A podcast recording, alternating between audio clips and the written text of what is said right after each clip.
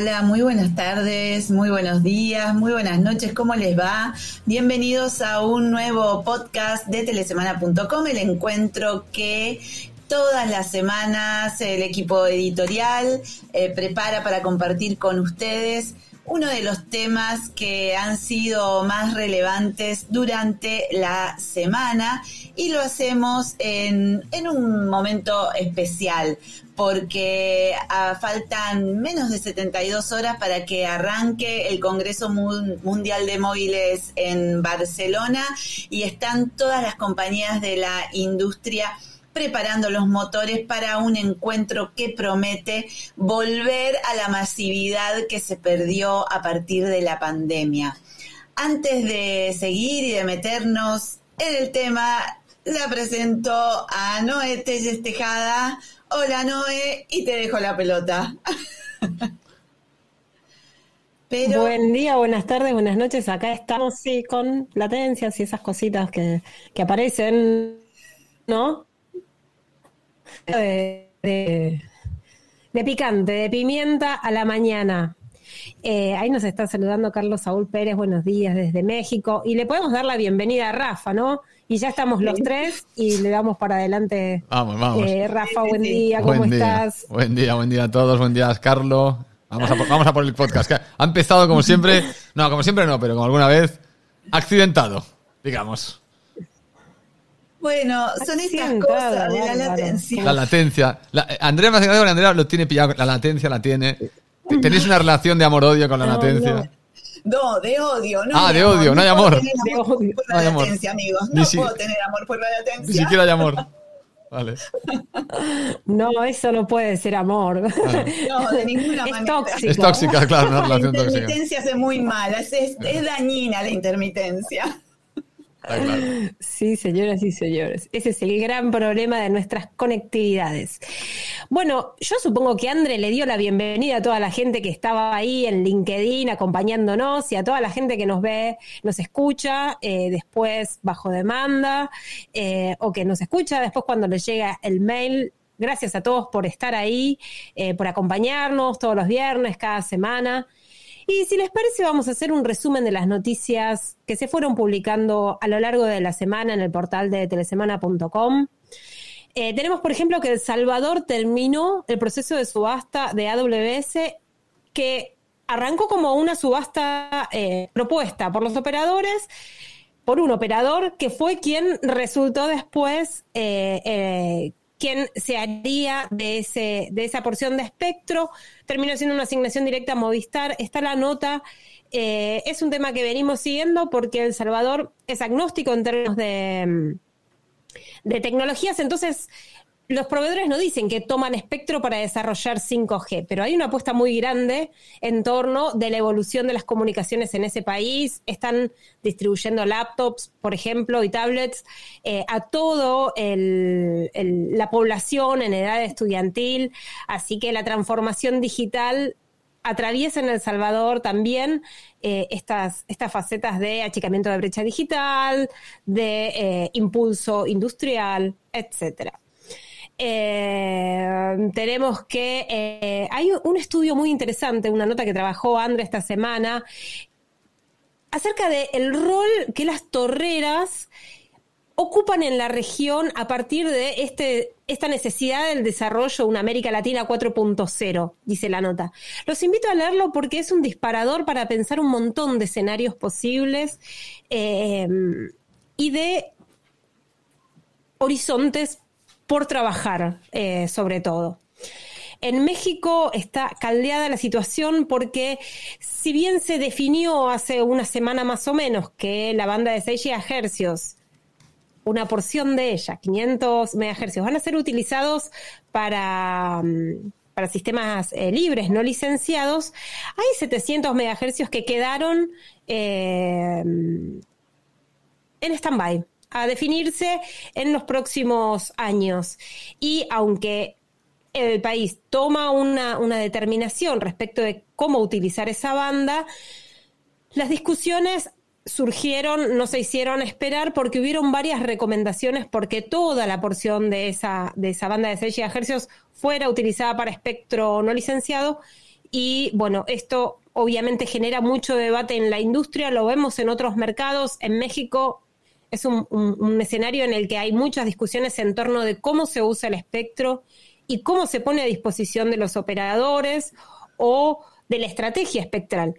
Bueno, es un tema que está publicado en, el portal y al que le vamos a dar seguimiento, eh, sobre todo para ver qué es lo que dicen las voces disidentes de esta decisión y para ver, el, por ejemplo, el IFT, cómo es que toma la decisión esta tan, tan que termina siendo tan controvertida. Eh, hay muchas apuestas sobre eh, cómo Vivo migró sus bases de datos eh, a, un, data center de la nube de Oracle en Brasil, por ejemplo, que yo ya a esta altura no recuerdo si lo tratamos en, en el podcast de la semana pasada, en los adelantos de las noticias. Ahí estuvo el balance de Telefónica que viene viento en popa, todos los números le dan bien, creció en todos los mercados, es como, como una sonrisa, todo me salió bien en 2022 para Telefónica, así que eh, los balances están reflejados también en, en las notas con, con, esa impronta de vamos por más, hay sustentabilidad, hay eh, ganancia en clientes, bueno, es casi como, como una fiesta, un descorche total. Em, bueno, mucho sobre transformación digital, mucho sobre apuestas de operadores vinculados a, em, a colaborar con la transformación digital de sus clientes. Y hay una entrevista también muy interesante que publicó, que publicamos esta mañana, que hizo Andre, eh, acerca de cómo, eh, cómo la seguridad, cloud, IoT forman parte de la expansión regional eh, de los operadores, machetear para recordar que el dios B2B de Telecom.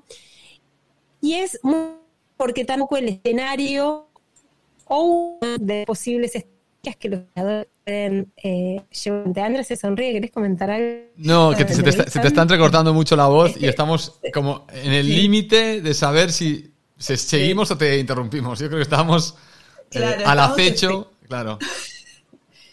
Expectantes por tu voz, ya no por el video, porque ya siempre seguimos tu voz, pero se puso intermitente. Y solo voy a mencionar lo, la última idea que estaba, que estaba marcando Noé, que tiene que ver con la entrevista, que creo que ahora la, la recuperamos bien a Noé, que tiene que ver con la estrategia de expansión que se ha planteado Telecom desde la Argentina, de la mano justamente de la ciberseguridad, de servicios de, de ciberseguridad Internet de las Cosas y Cloud. No, eh, ya te tenemos, sí. Ya puedes seguir, sí. Sí. ¿Me escuchan bien? Ahora sí. Ay, yo, es que... Es que no, como no tengo un retorno, yo me escucho y hablo y, lo oigo bien, pero bueno. y nosotros así. Estábamos como que, al acecho, pero la presa no estaba en el sitio exacto. Estaba como, ay, ay, Yo los veo sonreírse. Claro. Yo los veo sonreírse y no sé si, si... bueno, si esta latencia es lo que hablamos siempre de los las, de las conectividades en la región eh, y nos lo recuerda permanentemente nuestros enlaces. Si les parece, vamos al tema del día, ya que vengo bien con, con el, el, ancho de banda. Digo, hay mucho para hablar sobre Open Run, sobre... ¿Y? ¿Ahora? Sí, sí, sí, sí, sí. ¿Se corta? No, no, está bien, vamos bien, vamos bien. Bueno. Como te reía, digo, hoy se corta de vuelta. Eh, decía, hay mucho para hablar sobre Open Run. Si les parece, les paso la posta. André, contanos qué pasa en Europa. Bueno, esta semana eh, les contaba eh, que en la previa de Open Run las cinco operadoras principales de, América Latina, de América Latina, de Europa, es, el momento de empezar con los efectos especiales, Rafa. las cinco principales operadoras de, de Europa, Telefónica, Vodafone, Orange, Deutsche Telekom y Telecom Italia, volvieron a pronunciarse de manera muy decidida a favor de Open RAN. Carlos Saúl Pérez nos pregunta si nos vamos los tres al mobile. No, va a estar Rafa y va a estar haciendo cosas desde allá. Y traer este comentario de Carlos en este momento no es casual porque también habíamos señalado que este comunicado que eh, distribuyen las operadoras justo una semana antes de que empiece el mobile es una manera de eh, marcar parte de la agenda que vamos a ver en un congreso que busca en este 2023 retomar la plena normalidad que quedó suspendida en 2020, porque tenemos que repasar que en 2020 no se hizo el Congreso, que en 2021 hubo a mitad de año una cosa rarísima, un poco híbrida, sobre todo virtual, que el año pasado se retomó en un formato muy, muy híbrido con 30.000 personas en, una ciudad que alberga más de 100.000 en cada edición y que este año está generando mucha expectativa en la industria, están yendo de todos los lugares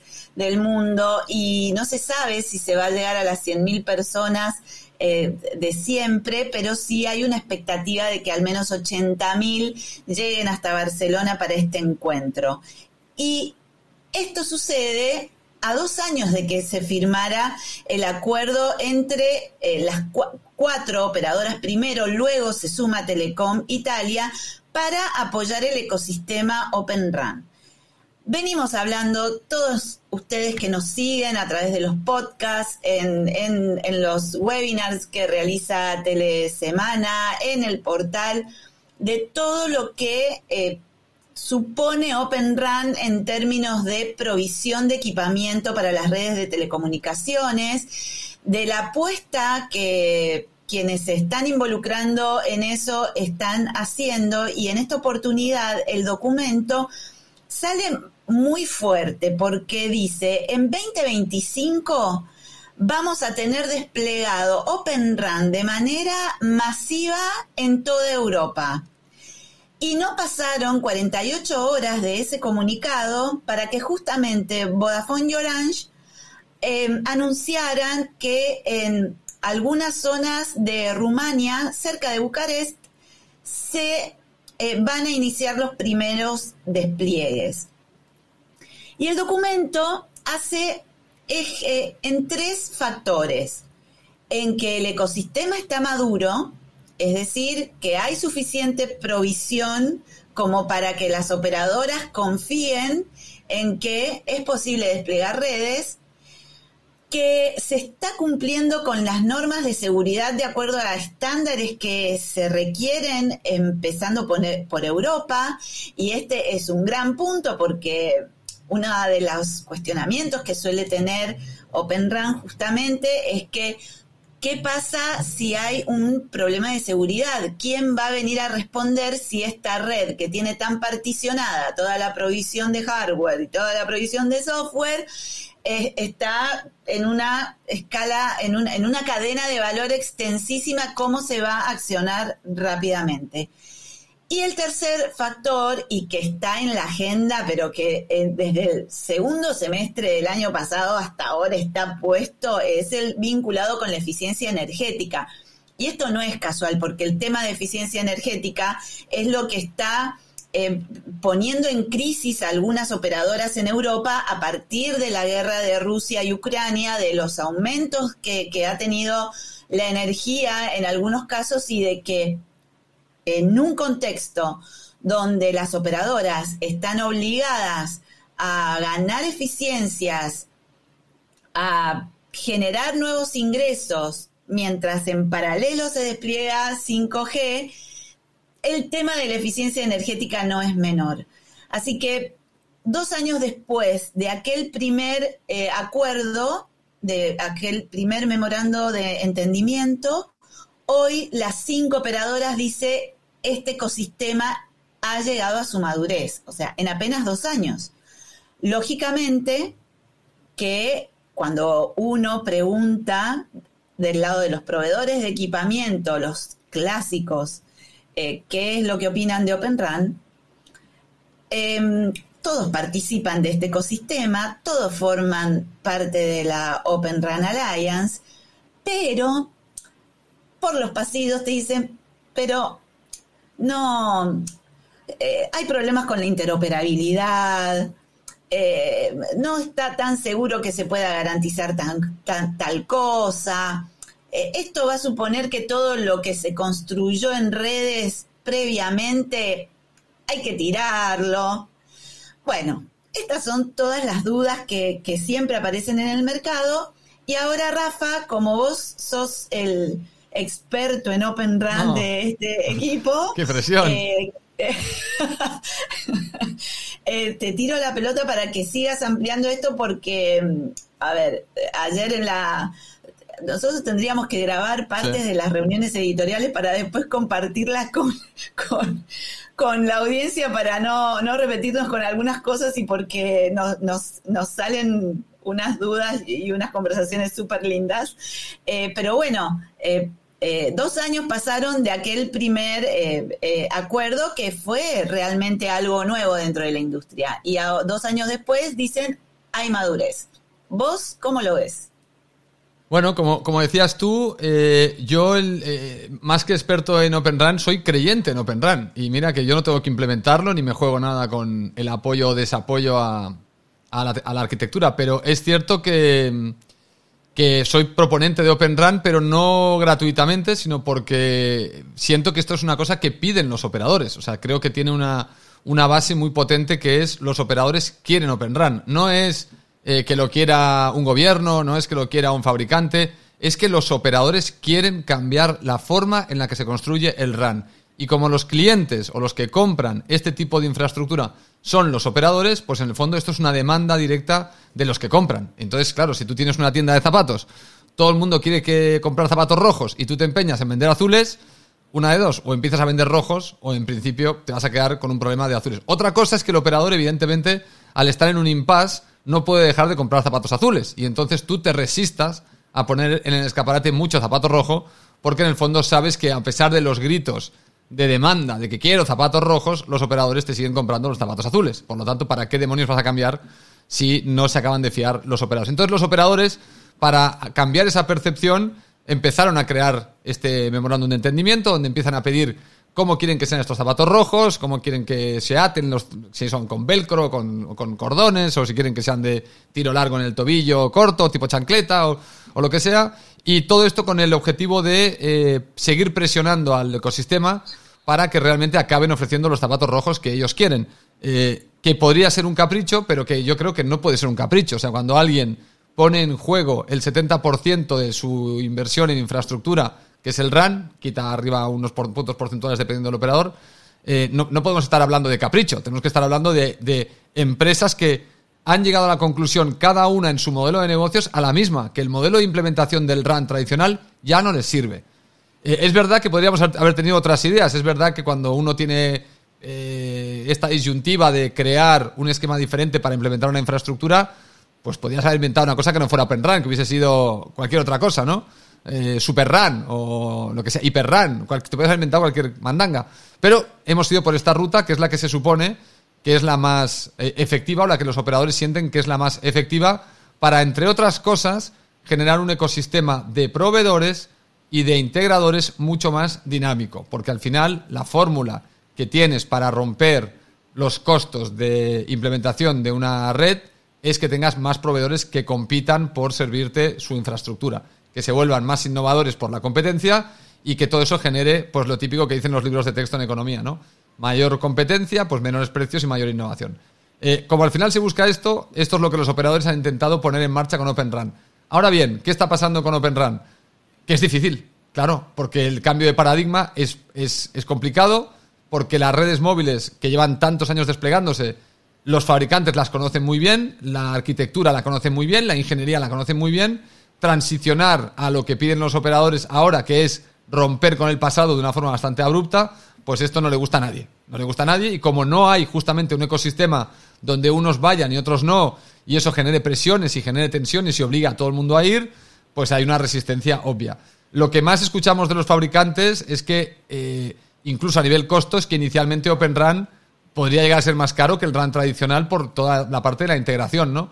Eh, y entonces, lo que sí no podemos hacer desde mi punto de vista es ampararnos en la dificultad para frenar el progreso de Open RAN, porque creo que la dificultad con algo nuevo siempre va a existir. O sea, no, no, no puedes. El progreso es solventar justamente eh, dificultades, porque si es algo fácil, no estaríamos todos pensando en, innovar. La innovación, si cualquiera pudiera hacer una arquitectura de red más eficiente, pues entonces habría mil formas de, de hacerlo, pero la realidad es que esto es algo difícil y como es difícil, normal que haya una dificultad y que muchos estén poniendo, eh, digamos que detrás de la cortina, estén diciendo, uy, qué difícil es esto, esto se va a estrellar, esto no va a funcionar. Es legítimo decirlo, es, tu visión, pero repito, es que esto nace de los operadores, es que esto no, no es un tema que nazca de un grupo de estándares o de alguien que diga que esto es mejor, no, no, esto es todos los que compran infraestructura RAN se juntan y dicen, se acabó, el RAN se tiene que montar de otra manera, si no, no me sirve la cuestión es, ¿podrá, ¿podrá alguien realmente o podrá realmente esta demanda de los operadores generar el ecosistema que permita que haya todo aquello que quieren que pase, que es que haya más proveedores, más innovación, menores precios, mayor flexibilidad, mayor propiedad del RAN por parte del operador y no tanto del fabricante, porque esta es otra de las quejas que tienen los operadores, que es que el RAN está en su red, pero casi casi lo conoce mejor el fabricante que ellos mismos. Eh, entonces el operador quiere tener control de toda su infraestructura, esto también es parte de Open RAN por lo tanto, yo creo que ahora eh, veremos eh, lo que el enganche con el mobile es este, es por fin en, en un evento del sector, Open Run pasará el filtro de un evento de estas características. Veremos realmente dónde está Open Run, porque ahora solo teníamos piezas desagregadas de, diferentes. Eh, hablabas con un fabricante, te decía una cosa, hablas con un operador, te dice otra. El comunicado de prensa de este dice otra, este dice otra. Bueno, entonces hay como una, una tensión que veremos bien cómo se resuelve en el mobile. Es decir, veremos el discurso hacia dónde va cuando los juntas, porque es muy fácil hablar mal de Open RAN cuando no tienes al operador delante o cerca, y veremos también cómo es hablar de Open RAN cuando tu cliente está contigo compartiendo el, mobile, ¿no? Si te atreves a decir lo que dices en privado, porque delante de tu, en, un off the record con la prensa o, en un pasillo de un evento chiquitito, tu cliente no te oye y tú puedes decir cualquier cosa que, que lo sueltas sin más, ¿no? Veremos a ver en el mobile hacia dónde va el discurso de fabricantes y operadores, porque repito, los operadores, como dice Andrea, una semana antes eh, marcan territorio. O sea, es como el, oso que va al árbol y se mea en el árbol directamente. O sea, se han meado en el territorio y han dicho, esto es mío. Entonces ahora vemos los fabricantes qué hacen. ¿Es tuyo o me revelo y, públicamente sigo diciendo que es difícil, que es complicado, que nos vamos a estrellar, que esto no va, que la seguridad, que no sé. O empiezo a conciliar un mensaje de es difícil, pero vamos en ruta. Esto, yo creo que ahora veremos un poquito realmente qué cara nos muestran los fabricantes, que para, desde el punto de vista periodístico va a ser interesante, porque podemos ver un poco de hipocresía, que también es divertido. también es agradable el, que por detrás te dicen una cosa y luego por delante te dicen otra, ¿no? Entonces también será, también será gracioso ver un poco el jugueteo, porque yo siempre he dicho que todos somos hipócritas y lo único es la gestión de la... Todos somos hipócritas y mentirosos. La, cuestión es la gestión de la hipocresía y la mentira, ¿no? Hay gente que se, no la gestiona y se le desmadra y hay gente que, bueno, que tiene una medida y, la, contiene en unos parámetros socialmente aceptables. Bueno, veremos en mobile si se desparrama todo o si la hipocresía la, contenemos bien y es aceptable y podemos sacar un discurso eh, que nos indique un poco cuál va a ser la trayectoria de Open Run en, el futuro, ¿no? Cercano. Sí, y, tener cuenta, Rafa, también que, que es telefónica, recién Noé marcaba eh, con muy buen tino que a Telefónica acaba de mostrar su balance y que le ha ido bien en todos, en todos los mercados. Y es Telefónica la anfitriona del mobile. Es Álvarez Pallete, el, presidente del Consejo de la GSMA, que es la organizadora de este encuentro. Esas cosas eh, a veces pasan inadvertidas, pero no, hay que, hay que, hay que prestarle atención a, estos detallecitos. Eh, también tener en cuenta que eh, en la GSMA es muy fuerte la, la, presencia de algunos proveedores de equipamiento como Huawei también. Entonces, bueno, esto, ver, Huawei ha sido uno de los grandes animadores de los últimos años del mobile con stands que eh, eran enormes en, algunos de los pabellones que, ocupaba.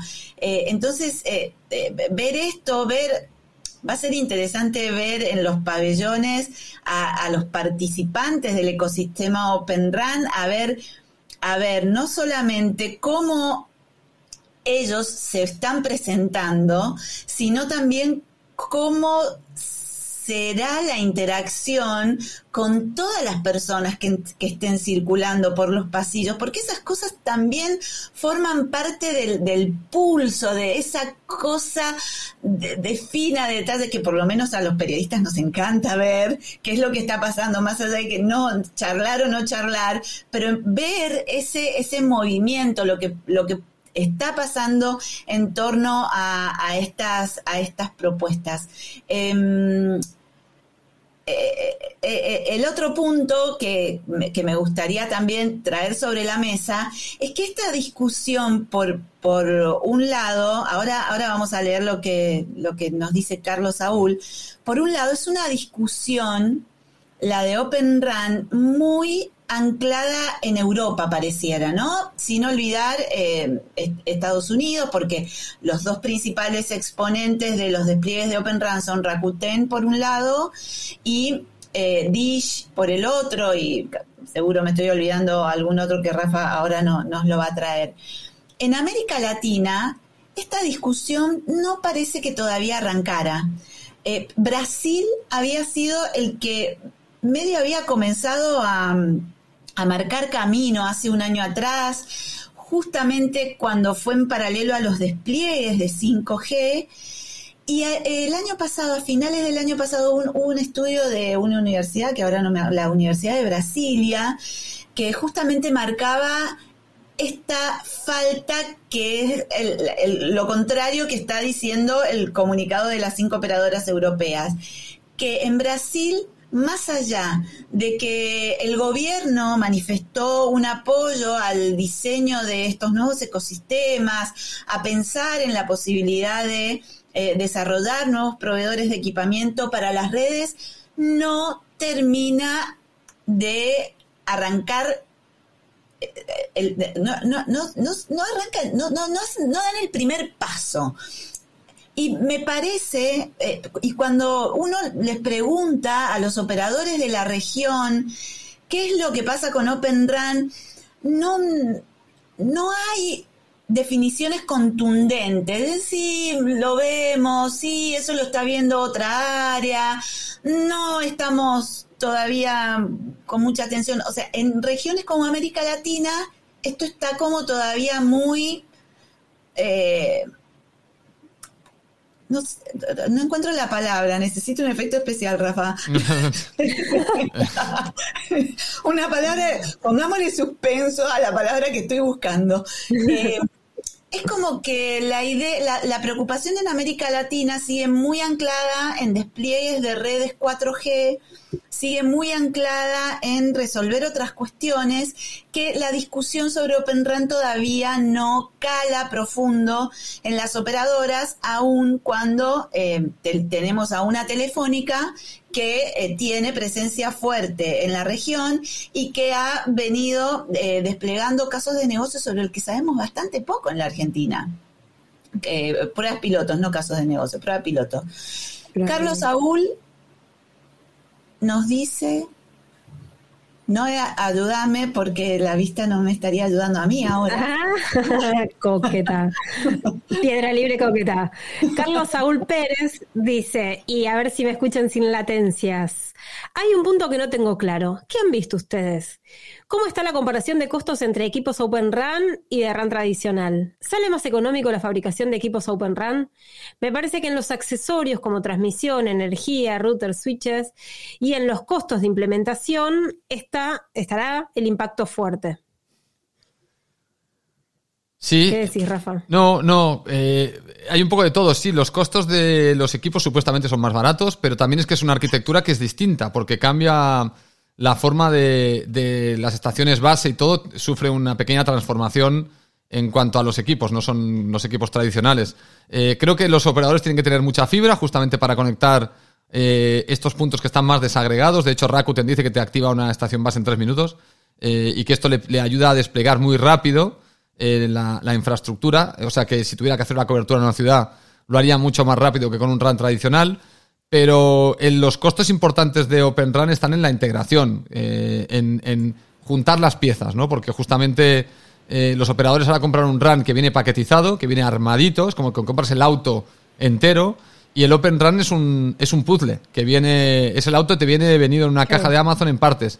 Y entonces la cuestión es, ¿lo montas tú o te lo monta alguien? En el caso de un Verizon, de un ATT, que tienen eh, grupos de ingeniería muy, muy potentes, quizá ellos pueden integrar eh, y crear su ecosistema de integración, ¿no? Como por ejemplo ha hecho Rakuten, que ha lanzado el, producto eh, Rakuten Symphony, que es básicamente todo su trabajo de integración para su red Open RAN 4G en, Japón, que es juntar un grupo de 20 empresas que cada una aporta un componente a su RAN pues lo que han hecho ha sido juntarlo, integrarlo, ya saben que funciona y te lo venden como un paquete hecho. O sea que al final Rakuten Symphony lo que hace es lo mismo que hace un Ericsson, que este da empaquetado un RAN, pero en este caso Open RAN.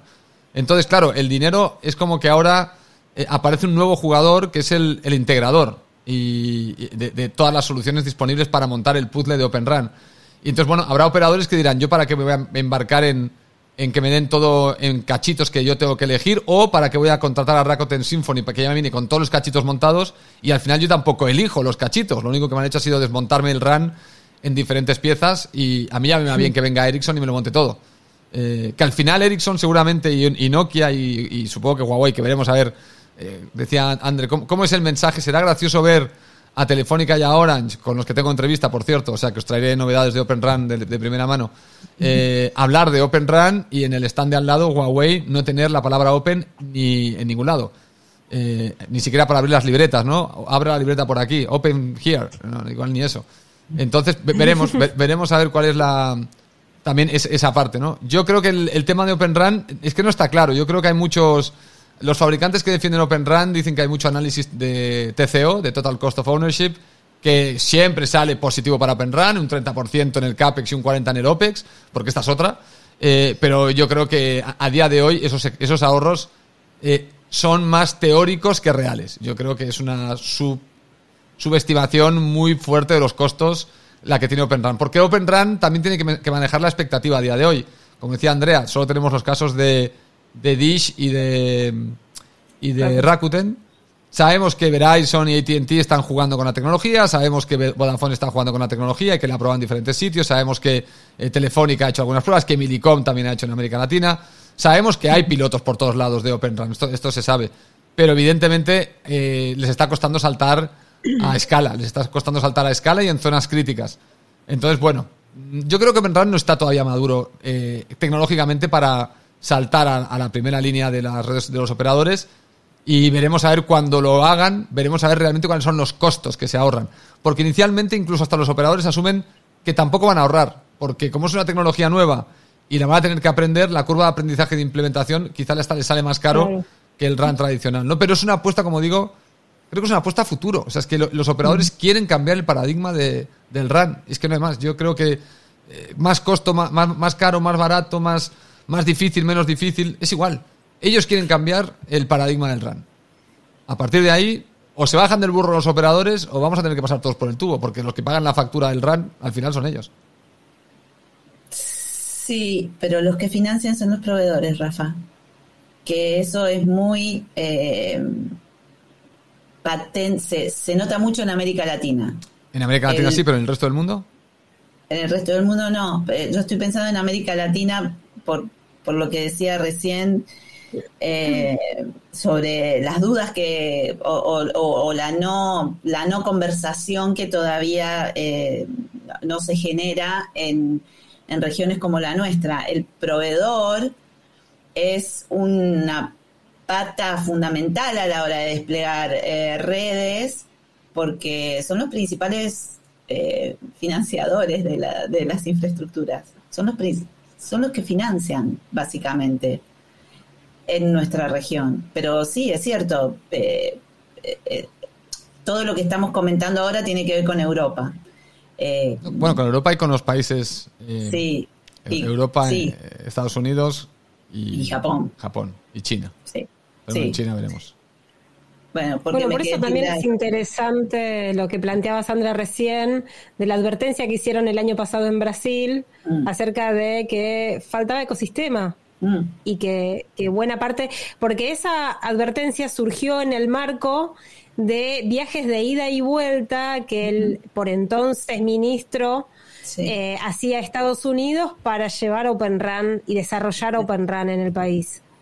Y en este marco de reuniones y de intenciones surge esto, falta de ecosistema. Por lo pronto en Brasil, que para muchos es un mercado en sí mismo. Sí, es que crear ecosistema Open Run, es que esto, esta es una de las expectativas que hay que gestionar bien en el sector. Eh, decir que vamos a crear ecosistema Open Run y que Brasil va a tener de repente proveedores de RAN eh, líderes mundiales, esto, esto es un poco ensoñación. Para mí es ensoñación, ¿eh? Yo creo que va a haber una pequeña reconfiguración y va a haber un potencial crecimiento del ecosistema. Pero al final eh, sigue siendo un negocio de escala y sigue siendo un negocio de que el, que puede atender esa escala, porque no es solo que puedas fabricarla, es que la tienes que atender después. Entonces, no, todo el mundo va a tener escala, aún siendo parte de la pieza, porque si no nos encontraremos con esto que estamos viendo, que viene un Rakuten Symphony y coge los cachitos y al final es un Rakuten Symphony. Al final estás cambiando un ecosistema por otro pero quedas amarrado a ese ecosistema, que es el de Rakuten Symphony. Entonces, sí, ahí hay 15 empresas, pero no te mueves de esas 15 empresas. Y además el control lo tiene Rakuten Symphony, que es el que te hace la integración. Por lo tanto, sigues estando medio amarrado a Rakuten Symphony. Inténtate salir de Open Run porque dos de los, o de, los tres empresas que están en ese ecosistema no te gustan. Te vas a poner tú a, buscar cómo integrar, sacar esos tres y poner tres más cuando Rakuten Symphony te va a decir, bueno, yo estos tres nuevos no te los integro, te los integras tú. Porque yo respondo por los que yo integro. Claro, este, eh, habrá una guerra de ecosistemas también. También va a ser un va a ser más difícil de lo que creemos el crear un ecosistema coherente, por decirlo de algún modo. De momento lo que estamos viendo es ecosistemas fragmentados. Está el Oran Alliance, que tiene sus especificaciones, y está Rakuten Symphony, que sabemos que no sigue del todo las, especificaciones de Oran. Entonces, bueno, habrá una mm. fragmentación inicial en el ecosistema hasta que todos converjan en uno, y cuando converjan en uno, seguramente para mí se achicará ese ecosistema. E, en, cuanto al, al balance de poder, ¿no? Sí, porque así pareciera que funciona también la industria.